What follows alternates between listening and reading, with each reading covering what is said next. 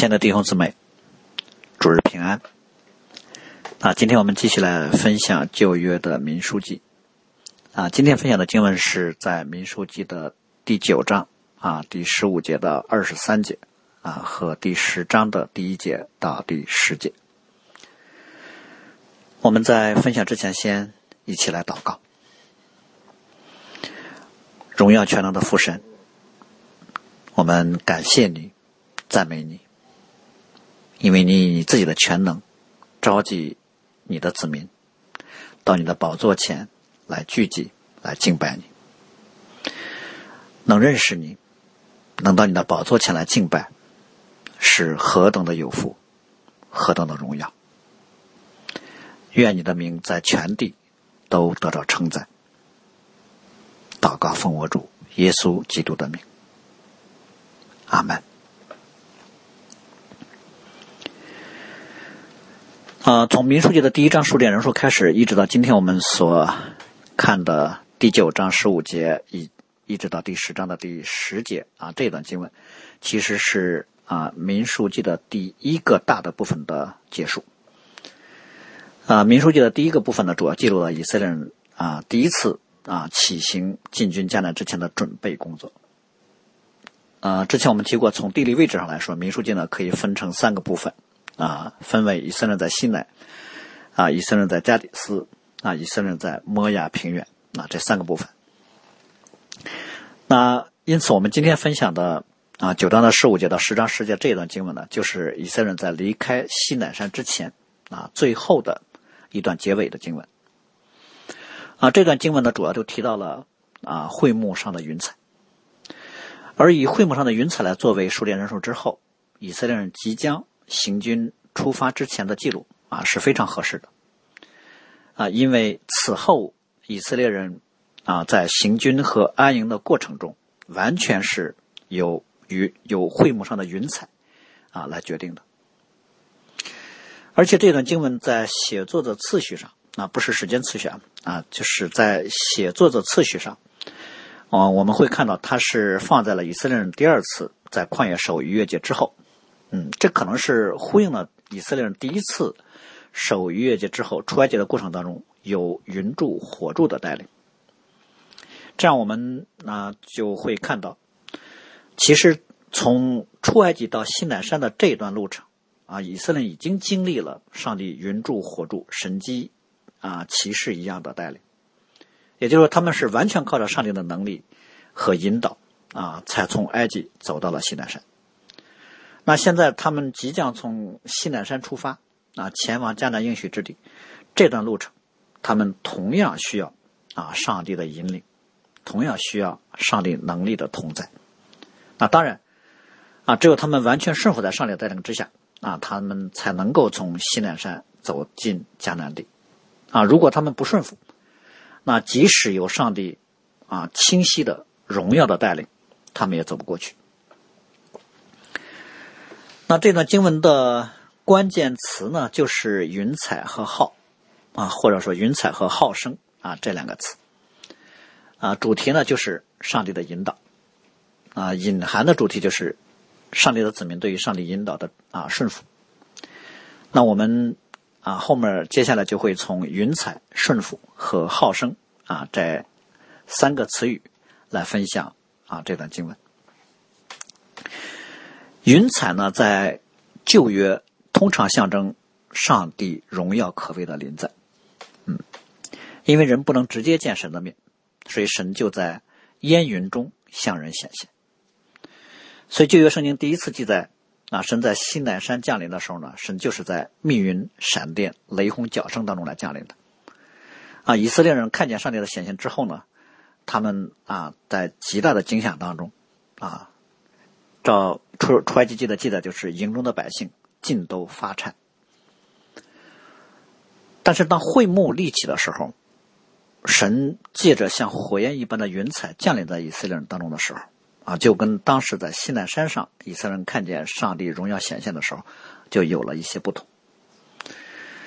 呃，这里我们要再次提到一点，就是《民书记》的一到十章的内容呢，啊，不是照着时间的次序来记录的。嗯，以色列人第一次照着军队来数点，啊，是在出埃及之后第二年的二月初一。那今天我们所读的经文当中，啊，云彩遮盖啊帐幕这件事情呢，是在帐幕立起来的那一天，啊，也就是第二年的正月初一。所以帐幕立起并且被云彩遮盖呢，其实是在数点人数之前一个月的事情。啊，但放在这里，放在结尾，啊，放在这一大段啊一到十章这一大啊这一大段的啊内容结尾呢，我想这一方面呢是再次提醒以色列人，行军打仗的核心不是他们的人数。而是会幕和上面的云彩，啊，另一方面也是在提醒以色列人，从会幕立起的那一刻，啊，或者其实远在会幕立起之前，他们就是依靠上帝的能力和引导，啊，才走到这里的。也就是说，他们从出埃及，就刚才我们所说的，他们从出埃及开始，啊，到西奈山，完全是因着上帝、上帝的引导和上帝的能力。那同样的，今天他们要从西奈山离开，要向迦南地进发进发了，啊，神的同在更应该成为他们最大的和唯一的依靠和帮助。啊，当然我们知道，神其实对于以色列人的拣选和帮助呢，啊，是在万事以先，啊，在历史当中呢，当然是借着亚伯拉罕、雅各、啊约瑟、摩西等上帝的仆人来显明对他们格外的看顾和带领。那今天，当摩西啊从山上领受的样式，带着以色列人把会幕建立起来之后，啊，上帝在以色列人当中的显现，就以帐幕和云彩这种更加直观、更加清晰的方式，让以色列人看见神在他们中间的临在。所以，会幕以及会幕上面的云彩呢，就是神向以色列人显出荣耀同在和带领的超然方式。啊，至于会幕本身作为上帝的同在的象征呢，这是我们比较熟悉的。但今天我们所看到的是，会幕上面的云彩，啊，象征上帝对以色列人随时的引导和带领。其实呢，如果跟会幕来相比的话，云彩更是上帝同在的记号。我们知道，会幕本身啊是可移动的。啊，这跟以色列人在西奈山上看见上帝的显现呢，啊，已经是进了一步。啊，告诉以色列人，他们可以随时到会幕前，啊，来寻求上帝的面。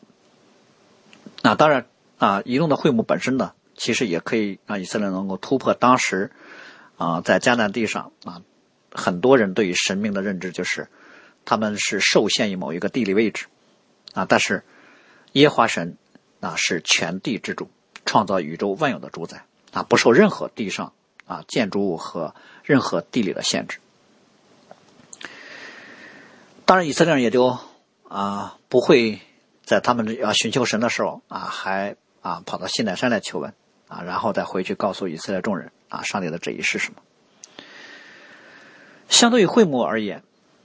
在会幕上啊所显现出来的云彩，应该。更是上帝同在和引导的证据。我们知道，会幕作为象征性的居所，如果以色列人在寻求的时候，啊，并不真心，不是靠着心灵和诚实，啊，甚至他们犯罪，啊，他们在心理远离，啊，外表上啊来寻求，那么会幕其实并不能够保证成为他们能够寻见上帝的所在。啊，神可以。啊，就不在会幕当中向他们临在，不向他们说话。所以历史上啊，真的就发生过这样的事情。以色列人他们犯罪离弃神之后，啊，神的荣耀就离开了圣殿，啊，甚至都允许圣殿被拆毁。所以对于以色列人来说呢，啊，他们应该在这个时候要知道一件事情，就是上帝的同在和引导，啊，并不受制于啊一个建筑物，也因此呢。会幕上面的云彩，啊，就更是神当下同在和悦纳以色列人的真正的凭据了。啊，这一点啊，应用在今天的教会来说，就是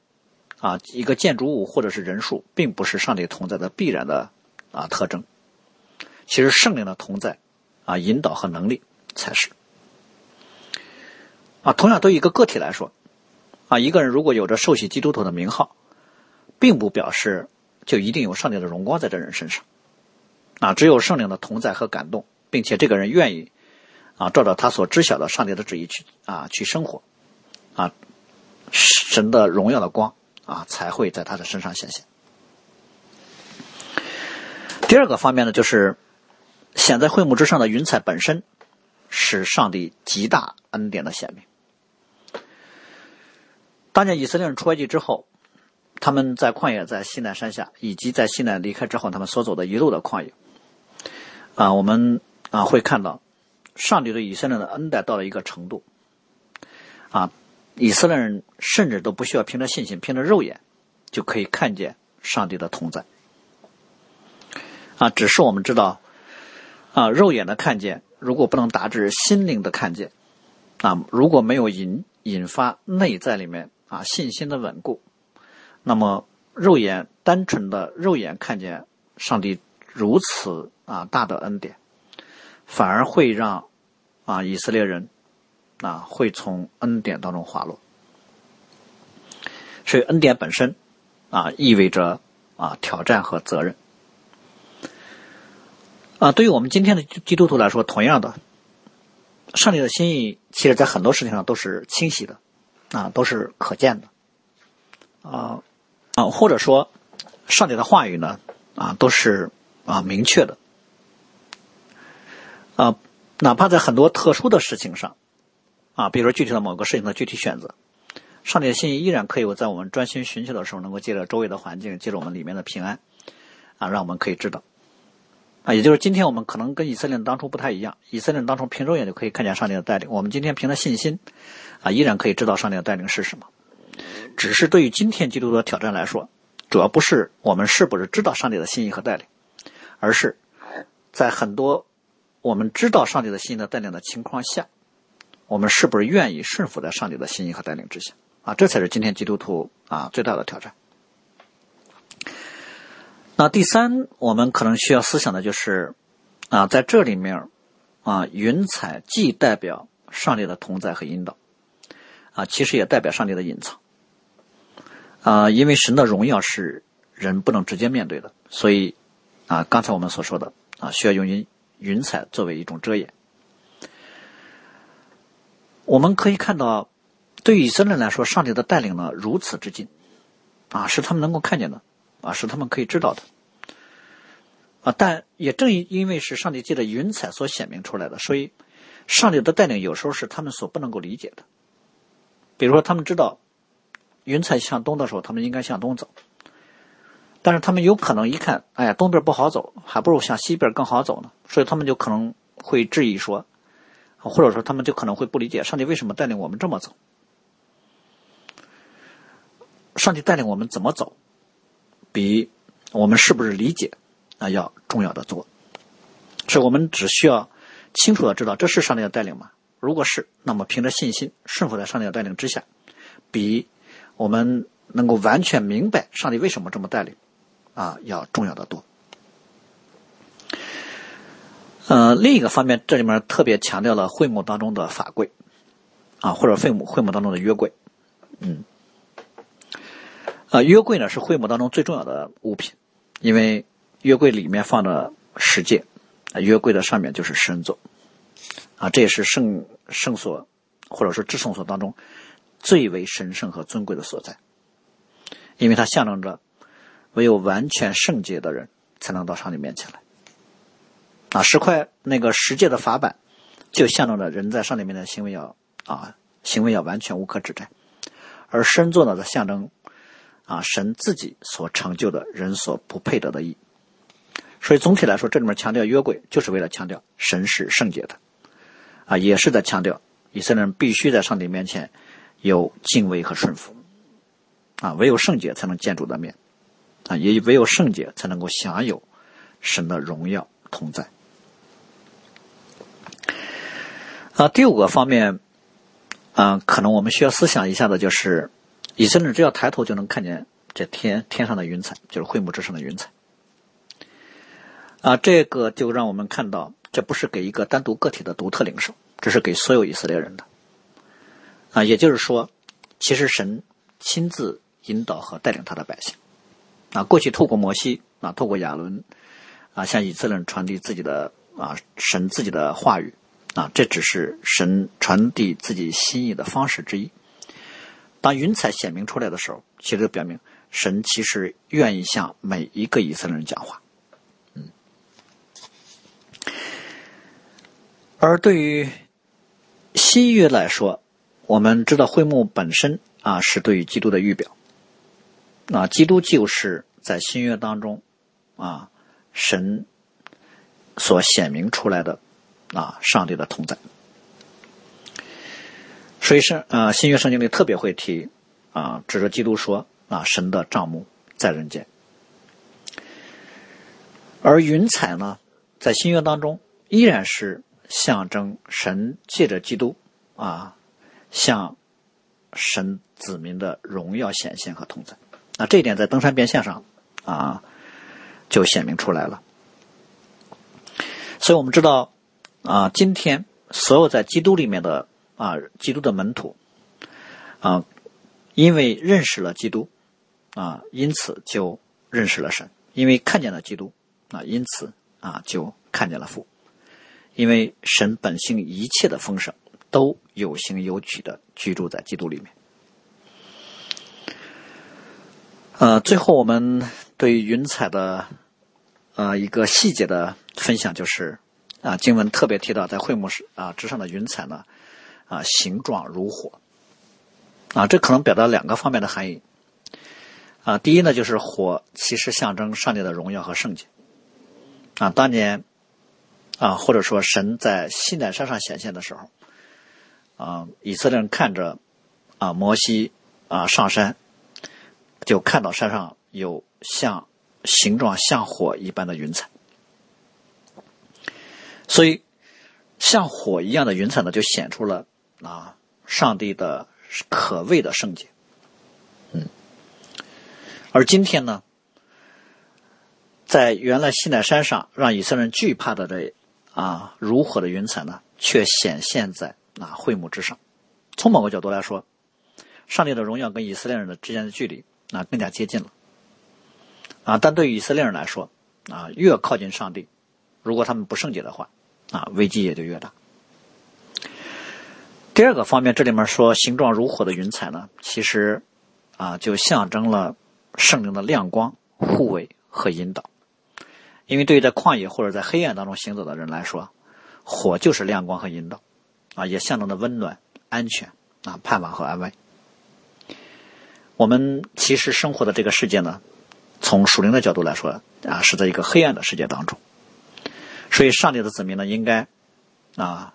随时能够看见。啊，上帝所赐给我们的各样的亮光，啊，这光就是我们的指引，啊，也是我们的保护，可以让我们避开危险，啊，行在正路之上。所以，我们今天应该啊，以各样的方式，啊，把基督的话语放在我们的心里面，啊，去默想，啊，借着祷告，啊，借着我们在生活当中的顺服，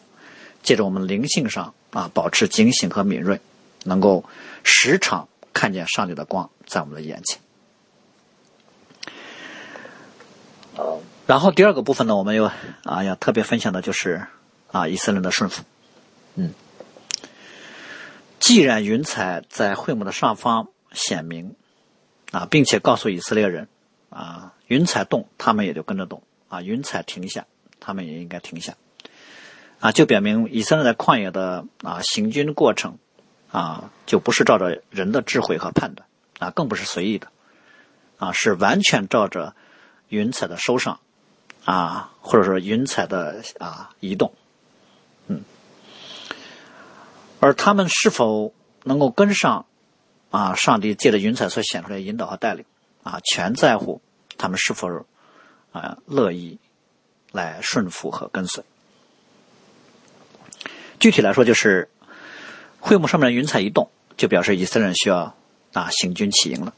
啊云彩一停呢，就表示以色列人可以安营扎寨了。所以我们会看到，啊，可能在我们的想象想象当中呢，觉得这一幕啊非常的浪漫。那云彩只要一动，以色列人就走；哎，云彩只要一停，以色列人就停。但实际上呢，在实际以色列人经历当中，有可能是不管刮风下雨，云彩如果没有停，以色列人就必须继续走。啊，哪怕风和日丽，以色列人觉得哎可以行走，但云彩如果没有动，以色列人他们就不能动。所以实际上呢，完全照着或者完全跟随云彩的起行和停留，其实对于当时以色列人来说啊是有很大的挑战的。可能有有些以色列人他们走了一段，啊，他们就累了，那他们就想停下来，但云彩没有停啊，那他们就必须坚持，啊，必须跟着往前走，哪怕你感觉走不动了，也需要走。当然，我们知道，在行走天路的过程当中，如果你觉得走不动了，啊，但是你要知道上帝的心意是继续往前走，那你就只能凭着信心向上帝来祷告啊，求神能够赐下足够的能力。那可是有人还有时候会觉得停的时间太长了，我们必须找个方向赶紧走。但是神如果没有让你走，那我们就只能安静等候。所以今天我们如果把啊行走看为是为主。啊，四处奔波做工的时这个时间，那么我们就可以把安营看为是在基督里面的休整和安息的时间。所以我们会看到上帝的工作其实是有节奏的，有时候就是你需要你立刻起来要行动，啊，可能甚至是持续的高强度的征战。那有时候就需要你安息在上帝的话语当中去沉淀。呃，而且呢，上帝很多时候带领呢，啊，在工作的强度方面有时候不是均匀的。而是有密集的时候，有平缓的时候，所以啊，在我们的具体生活当中，有时候可能我们需要在一个啊艰难和充满压力的环境当中啊，如果上帝让我们坚持，我们就一直要坚持下去啊，也有可能是啊，我们可能只是被上帝托付了一个被人看为平常的啊很微小的工作，那我们也需要在上帝所托付给我们啊这些平常的施工上。啊，去坚持和服侍。所以云彩在这里所表明的是上帝对他子民的每一步的引导和带领。啊，云彩那个云彩就是啊以色列人行走的啊唯一的依据。嗯，所以可见他们的起行、他们的安营呢，就不是由摩西、亚伦和祭司的团队来决定的，也不是以色列十二支派来决定的，也不是会众来决定的。嗯。是完全由神自己来决定的，并且我们从啊这段经文还可以看到啊，云彩的收起和停留应该是没有规律的，也就是没有一个固定的模式。云彩可能随时都会收起，也可能随时都会停下。比如说，有可能早晨啊人刚刚睡醒啊，云彩就正好要收起来，那就表示以色列赶紧走。哎，到了傍晚的时候，云彩停下，哎。恰好就是夜间休息的时候，但是也有可能云彩中午就往前走，啊，也有可能一直走到半夜，啊，甚至呢，半夜往前走，啊，甚至有可能一连走好几天。所以我们会看到，可能在当时以色列人旷野当中呢，云彩的收起啊之后，往他们走路的时间和云彩停下之后他们驻留的时间是不固定的。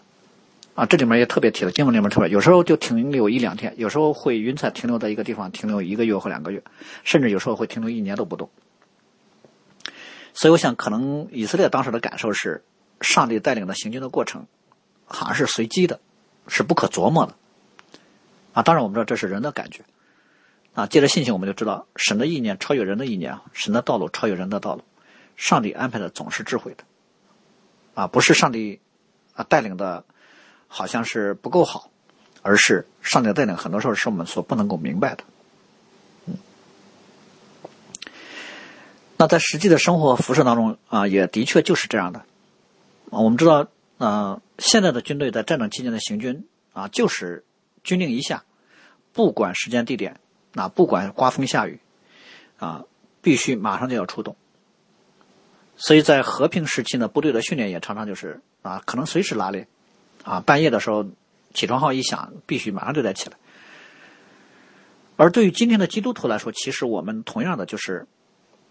要把自己保持在灵性可以随时进入行军和征战的状态，因为我们持其实自从认识基督、跟随上帝之后，我们就已经是应征入伍了。那我们就已经成为了耶和华的军队，我们就面对可能随时发生的属灵征战了。啊，我们应该把征战看成是基督徒生活当中的常态。啊，当然，什么时候参与进去呢？那是上帝的主权和智慧的安排。啊，什么时候是急行军，什么时候是休整，那这都不是我们来定的，这都是上帝来安排的。所以有时候我们面对啊，上帝摆在我们面前的侍侍奉，或者是我们的生活的时候，我们有时候觉得这个事情很简单啊，奔走的路程很短啊，我们以为可能啊照直往前走。啊，几天或者一两个月就能达就能达到目标了，但是很多时候上帝的带领不是我们所以为的那样，就像以色列人一样，他们原本其实四十天就可以啊走到迦南地，但他们却在旷野走了四十年。这这里面当然有他们的问题啊，主要是他们的悖逆，但是我们却能看到啊，上帝很多的时候啊，对我们啊人生和服饰的带领呢啊，并不是我们所以为的那样。一个直线式的，嗯，有可能是走走停停啊，有可能是有迂回有转折。那不管怎么样，面对上帝的带领的时候，啊，顺服的心智是最为重要的。能体会到上帝带领的美好，啊，能保持自己常在上帝的同在恩典中，啊，只有完全的顺服和跟随。所以以色列人在旷野行军的过程里面，最重要的事情就是看见云彩啊，立刻跟随，不管上帝的云彩往哪带，啊，他们只要看见了啊，他们就不要质疑，不要埋怨，啊，就跟着走。所以在这段啊，在第九节的啊，在第九章的啊这一段经文当中呢，啊，有人说这一段经文呢是一首诗歌，啊。我们去读的时候也能看见，里面有很多的重复啊，甚至有人说这是一首反复咏叹的，啊，七次重复，啊，以色列人遵着上帝的吩咐安营，也遵着上帝的吩咐骑行，啊，类似语句据说是出现了七次，啊，以此来强调以色列人对于上帝可见的神机式的引导，啊，他们应有的回应方式，所以以色列人。对于上帝引导的回应，啊，与我们今天来说，啊，我们可以应用的地方，我想，啊，最重要的就是，当我们看见啊上帝的带领，那我们就要跟着啊上帝的带领去走。啊，如果我们没有看见上帝的云彩在动，啊，那我我们也就先停在这儿，啊，不要动。啊，如果要是自己动了，很可能走的不是上帝让我们走的方向，嗯，所以既不要跑到上帝的前面去，啊，也不要上帝的云彩已经走远了，啊，你才想起来要追。对于上帝带领最好的跟随方式是什么呢？就是紧跟在上帝的后面，嗯，就跟跟住了，跟紧了，并且在跟随的过程当中，如果我们有任何的缺乏，就随时求神赐下我们所需要的体力。啊，所需要的能力啊，所需要的其他一切的供应。嗯，这段经文不单单是提到了云彩，我们刚才说，他还特别提到了那个号声或者号筒。呃，这是就是第十章的一到十节里面所提到的另外一个跟云彩啊并行的内容。云彩如果是看为是上帝的引导和带领。啊，那么号声呢，就是对于云彩的一个补充和配合。呃，应该这么说，呃，云彩所指示的啊是何时去啊何时起行何时安营，那么啊号声所告诉百姓的就是他们啊谁前谁先走谁后走的那个次序。所以啊号筒的声音在这里面可以作为是以色列人。啊，回复啊，回应顺服上帝的啊一个催促和提醒。只不过呢，对于云彩来说呢，会幕上的云彩呢，啊，一看就是超自然的啊，上帝的带领；而对于号声来说呢，那是祭祀呢根据所看见的啊，上帝带领所吹出来的声音。是我们啊，应该说，云彩是上帝带领的方向啊，号声呢，在这里面。所代表的是对于上帝带领的跟随啊和秩序。嗯，这二者虽然有所区别，但都是上帝的工作。所以从云彩到号声，我们就会看会就会看到，从视觉的听觉，上帝都给了以色列人非常清楚的引导。所以以色列人就不能以说我不知道上帝的心意啊，来作为拖延或者是迟缓的借口。呃，这呃号声呢是由两只号来吹出来的。那据说这两只号呢，大概的长度是在四十五厘米，嗯，对，就是一轴的长度。嗯，在摩西那个时代啊，甚至包括近代啊。吹号呢，都是用于在一个大范围内来传递信号的啊一种器材，特别是用于在战场上啊，因为吹号的声音可以传递的很远。所以《民书记》在这一段经文里提到号声的时候呢，他首先最重要的就是提到号声在行军和战场上的作用。嗯，旧约的号声呢，通常有两种，一种就是神呼召自己的百姓，第二种就是神啊神的百姓啊呼求神的帮助。嗯，对于这个时候的以色列人来讲呢，呃，号声首先是一个召集和行军的指挥信号，啊，不同的号声表示不同的意思。比如这段经文就特别提到，单吹一只号是召集领袖的声音，两只号都吹，但是吹的比较啊悠长，那就是召集全体会众的。啊，如果两只号同时吹，并且吹的比较急促，啊，那就是要拔营起行了，啊。第二次又吹出比较啊大声的两只号一块吹出那个高亢急促声音的时候呢，那就表示南边的营地要起行了，嗯，所以我们会看到，可能悠长的声音主要用于着急啊，那个急促的声音主要用于要行动了，嗯，所以按这么理解的话，新约啊当中啊末日的时候。天使就会吹响那个号筒的大声，那个号筒大声有可能是比较悠长的啊，因为它要用于把神的选民从四方召集过来。那第二类的吹号呢，主要是在战场上，就是在打仗的过程当中啊，向神发出的呼求。啊，可能也同时来鼓励啊征战的士兵的那个士气，因为在战场上可能会面临各种不同的需要啊。面对各种危急的时刻，啊，这个时候呢，吹号就是要提醒这个时候参战的人要以信心来仰望神，要向神呼求，因为征战的成败在乎神。如果是神带领我们征战，哪怕在危机当中，我们也不用担心。啊，这就像啊，大卫当年。他在征战的过程中，他问神：“我可不可以上去？”的时候，上帝曾经跟他说：“你一旦听见桑树梢上有沙沙的，有有那个脚步的声音的时候，你就要赶紧跟上去，因为耶和华已经在你的前头去攻打了。”所以号声其实是提醒我们，神是为我们征战的啊，神就在我们中间。呃，同时呢，上帝对于摩西在离开西乃山之前的最后这啊一个。啊，启示的命令当中，除了啊让他啊用银子啊来做两只号之外，啊还告诉他谁是这个吹号的人。这里面特别说是亚伦子孙做祭祀的要吹这号，所以这里面由祭祀来吹这个银号呢，就是那个银子所做的这两只号呢，啊其实表明的是以色列在旷野当中的形成呢是神借着祭祀来啊带领和安排的。啊，祭司呢负责随时来观看会幕上面云彩的那个动向，而云彩动了，祭司就吹号告诉以色列人啊，该该行动了，啊，并且用不同的号声告诉以色列人哪个支派先动，哪个支派后动，啊，如果云彩停下来呢，祭司就要在云彩所停的地方开始直达会幕。所以当时的情况应该很可能是，祭司呢是轮流值班的，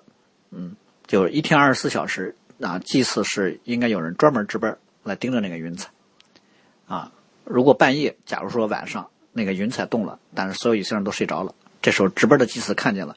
他就可以用吹号的方式来叫醒以色列人，告诉以色列人，上帝让他们啊行走的时间到了。嗯，这个也可以应用到我们今天的教会当中，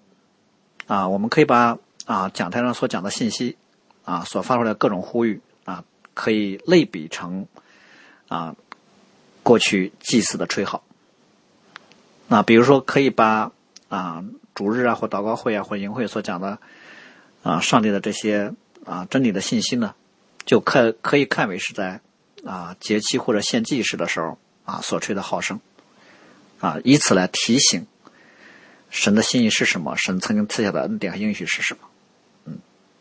使徒保罗其实曾在哥林多前书里面就把号声啊比喻成在教会里面能够清晰宣讲出来的上帝的话语。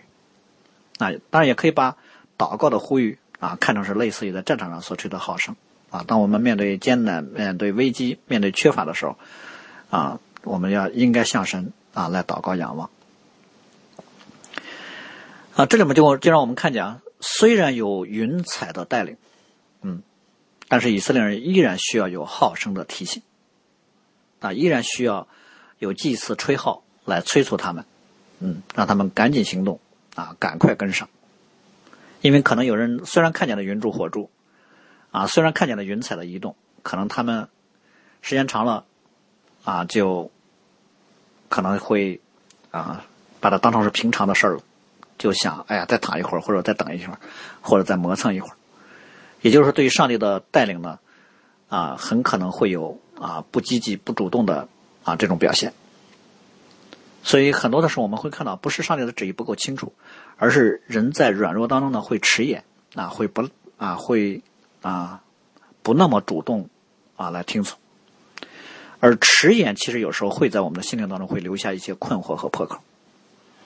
所以今天有时候我们主日讲到的时候，可能大家会觉得，哎，你讲的这个都是过去已经讲过的，啊，给人感觉好像是重复了。但实际上，有时候重复就是一种催促，就是你过去已经听见了，现在再讲一遍，啊，你应该赶紧照着去行。所以祭司在看见云彩的动向之后呢，他们的吹号，啊，应该是神借着祭司向以色列会众所发出来的再一次的。护照，啊，是对他们啊回应上帝带领啊听从上帝旨意的再一次的催促啊，其实要以色列人马上回应，立刻跟随啊，赶紧顺服，不要拖延。所以在这个意义上呢号声啊，就不单单是一种催促了啊，也可以把号声看成是一种保护，就是把沉睡的人叫醒啊，把磨蹭的人呢啊啊催促让他们啊加快。嗯，最后呢，其实号声啊，在这段经文里面还提到了第三种作用，就是在和平的时候啊，在节气当中啊，依然也可以吹号。啊，当和平时期所吹响的号声呢，其实主要是用于一种特别的纪念和提醒啊，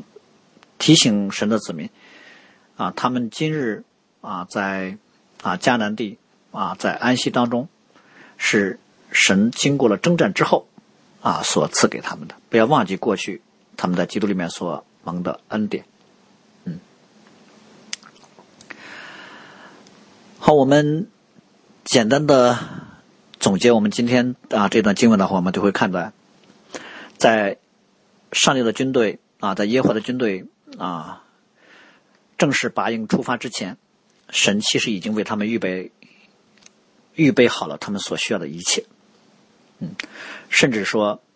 神的同在和引导已经清除到了他们抬头就可以看见的程度，